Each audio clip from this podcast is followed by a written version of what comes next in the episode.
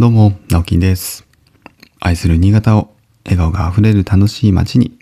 という目標を掲げて、新潟エンジョイクラブという活動を始めました。普段は新潟市内で建築事務所を友人と共同経営したり、個人では築50年の空き家を地域の子供たち、また大人たちも含めた親子でのんびりと遊べる場所にリノベーションをしている寺尾の空き家という活動をしたりしています。えー最近では、えー空き家活用シリーズ第2弾として、新潟市中央区磐梯にある八千代の空き家、えーという新しい空き家のプロジェクトも、え始まっておりますので、えご興味のある方はですね、Facebook プライベートグループの空き家部と検索していただけると、え私が管理する、え部活動が出てきます。大人の部活動です。えーご参加いただけると嬉しいです。よろしくお願いします。ちなみに八千代の空き家は、えーとあるですね、えーまあ、美容室のオーナーさんが、えーかなり興味を持っていただいて、美容室を主体に、リノベーションをしていくというような予定になっております。えー細かい詳細をですね、えーグループの方確認していただければと思いますので、よろしくお願いします。はい、えー、ということで、10月の14日、今日は木曜日ですね。えー7時過ぎです。今日は、えーあまり、あまりというか、ほとんど寝坊することなく起きることができました。えーとですね、昨日の夜に、えーまあ、収録配信をして、えー今日の朝またね、すぐ収録配信してるんですけども、昨日は、えーそのアンカーという音声配信アプリ、新,、まあ、新しいアプリですね。アプリとかサービスか。で、そこで、えっと、まあ、アプリもあるので、スマホのアプリ、アプリ上で録音をして、えー配信をしてみました。で、ちょっと比べてみたらですね、その前はですね、パソコン、Mac で、えー音源収録したものを、えー移して、まあ、配信という形にしてたんですけれども、スマホ一つでね、収録から配信までやってみたわけなんですけれども、ちょっとこう、音質がやっぱり少し落ちるのかなっていう感じでしたね。やっぱりどうしても設定が違ったりとかするんでね、同じマイクを使用しているんですけども、やっぱりちょっと違うんだなと思いました。で、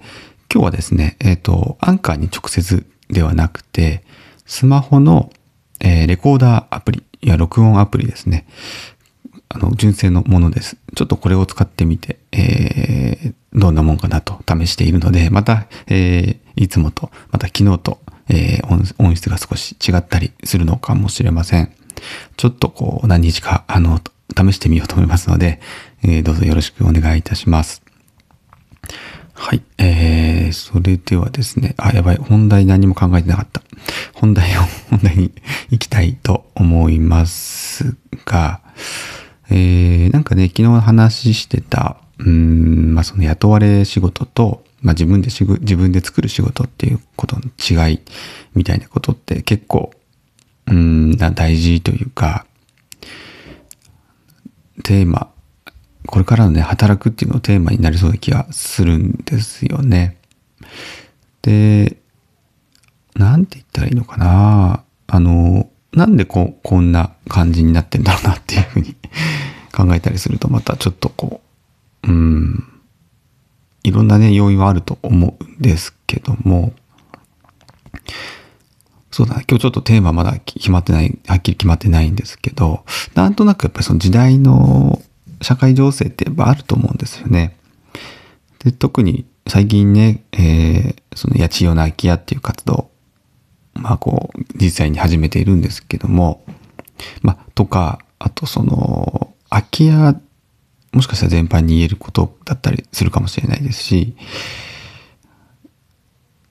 なんかですね、あの、やっぱ昭和とか平成、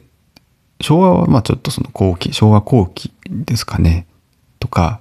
平成って、やっぱりそのものを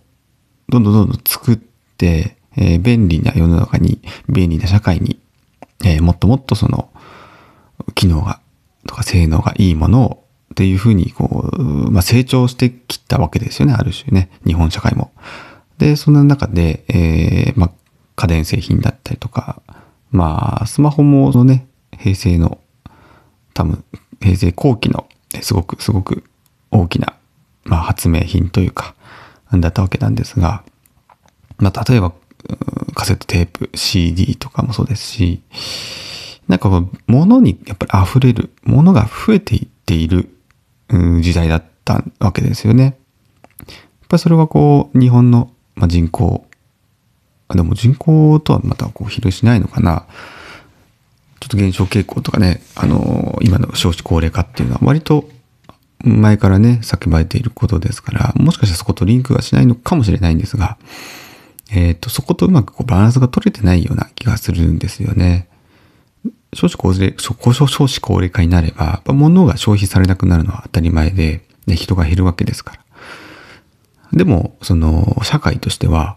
もともとそうやって物をどんどん作るぞ、売るぞっていう、発展するぞっていう社会だったわけですよね。まあ、あの、成長していくっていう前提で作られてる社会なので、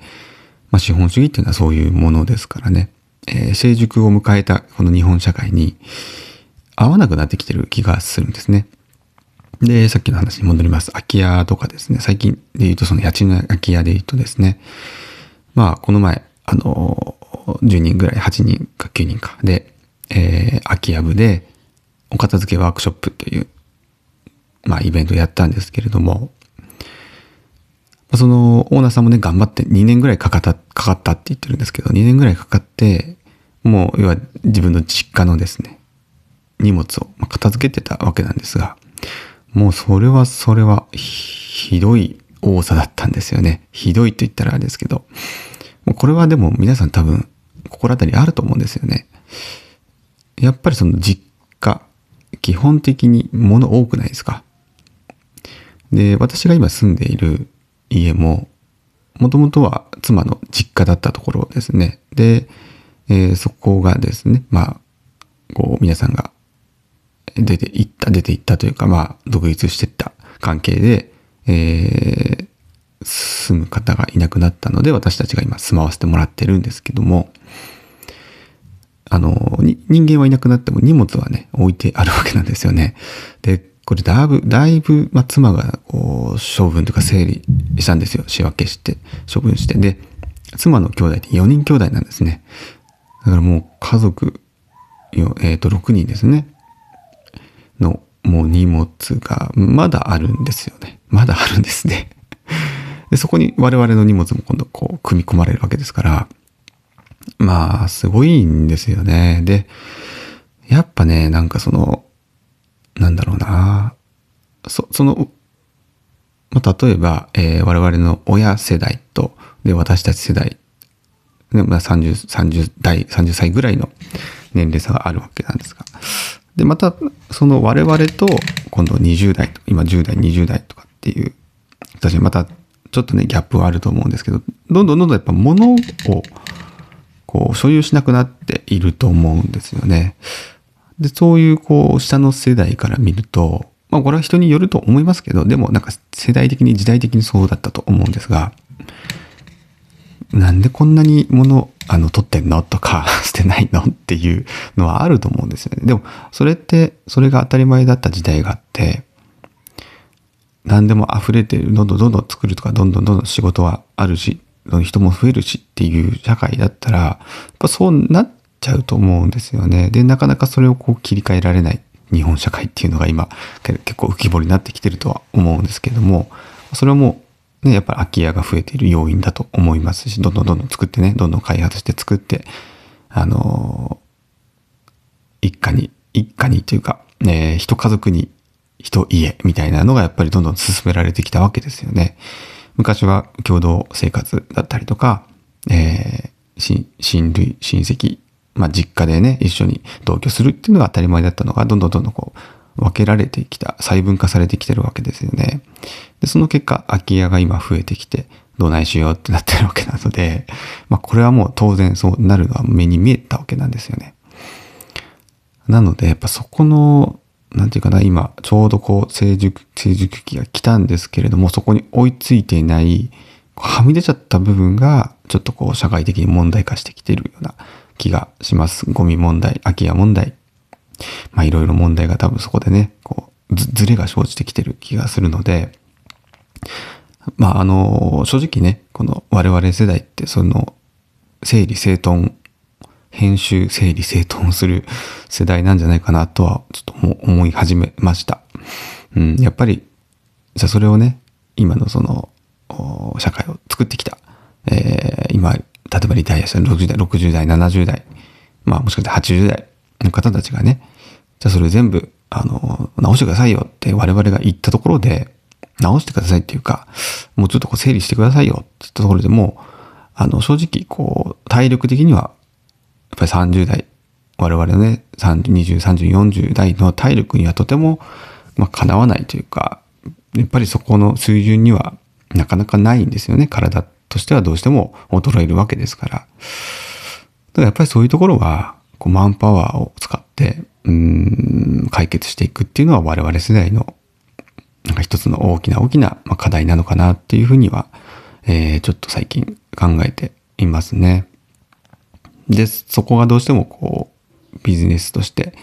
なかなか成り立たないかもしれないです。まあ、空き家なんかも本当に、まあ、うまくやればね、もう、あの、儲けも出せて、えー永続的に続けていけるようになるかもしれないんですけども、どうしてもやっぱボランティアっていう側面がね、まだまだ強いかなとは思うので、まあその辺はですね、まあ探り探りやっていくしかないかなとは思っておりますが、まあこれからどんどんどんどんまた巻き合って増えるわけですから、まあ今すごくいい、えー環境でですね、そうやって実践を交えながら勉強させてもらっていて、まあまあありがたい環境だなと思っていますし、もっともっとやっぱりその具体的な解決方法をやっぱり、まあこれがね、こういう、この解決方法なら全部大丈夫ってものはないと思うんですけども、まあモデルケースとなるようなものを、えーいくつかやってですね、なんかこう、社会的に、何かお役に立てればいいかなっていうふうにはやっぱり思っているので、まあこれはまたちょっとその、昨日のね、お金を稼ぐっていうところとはちょっと分けて考えています。えーお金っていうのはどうしてもその、お金を目当てにしてしまうと、うある程度その、やる、やることって絞られてくるんですよね。で、それをやれば多分、こう、ある程度収益見込めるっていうラインがあると思うんですけども、まあそこの基準で言っちゃうと、あーまあ、一言で言うと、あんま面白くなかったりするんですよね。あの、ワクワクしないっていう。うん、そうじゃなくって面白いってワクワクするとかっていうところの感情の部分を私、ちょっとこう、指針に方針に、なんとか、まあ、軸に据えてですね、動いているので、うん、多分収益化とかって、あの、二の次だったりするんですよね。まあ、本当は良くないかもしれないんですけど、まあ、その部分については、えー皆さんどうぞ、あの、その得意な方はですね、助けてくださいというところで、えー今日の配信終わりにしたいと思います。やっぱ朝ちょっと冷えますね。今日なんかも寒いです。まあ、昼間はちょっとまたね、戻るみたいなんですけども、えー体調を崩さないよう、えー頑張って仕事をね、していきましょう。あと2日ですね。木曜日、金曜日、あと2日です。えーあ、今日そうそう夜久しぶりに、あの、おじさんズというですね、ボーカルユニットに私ちょっと参加してるんですけども、えーその、えっと、リアルのちょっと練習会というか、集会があるので、ちょっと楽しみですね。久しぶりに皆さんにお会いできて、はい、楽しみです。長岡までちょっと遠征していきます。ということで、えー今日も一日頑張りましょう。それではまた、バイバイ。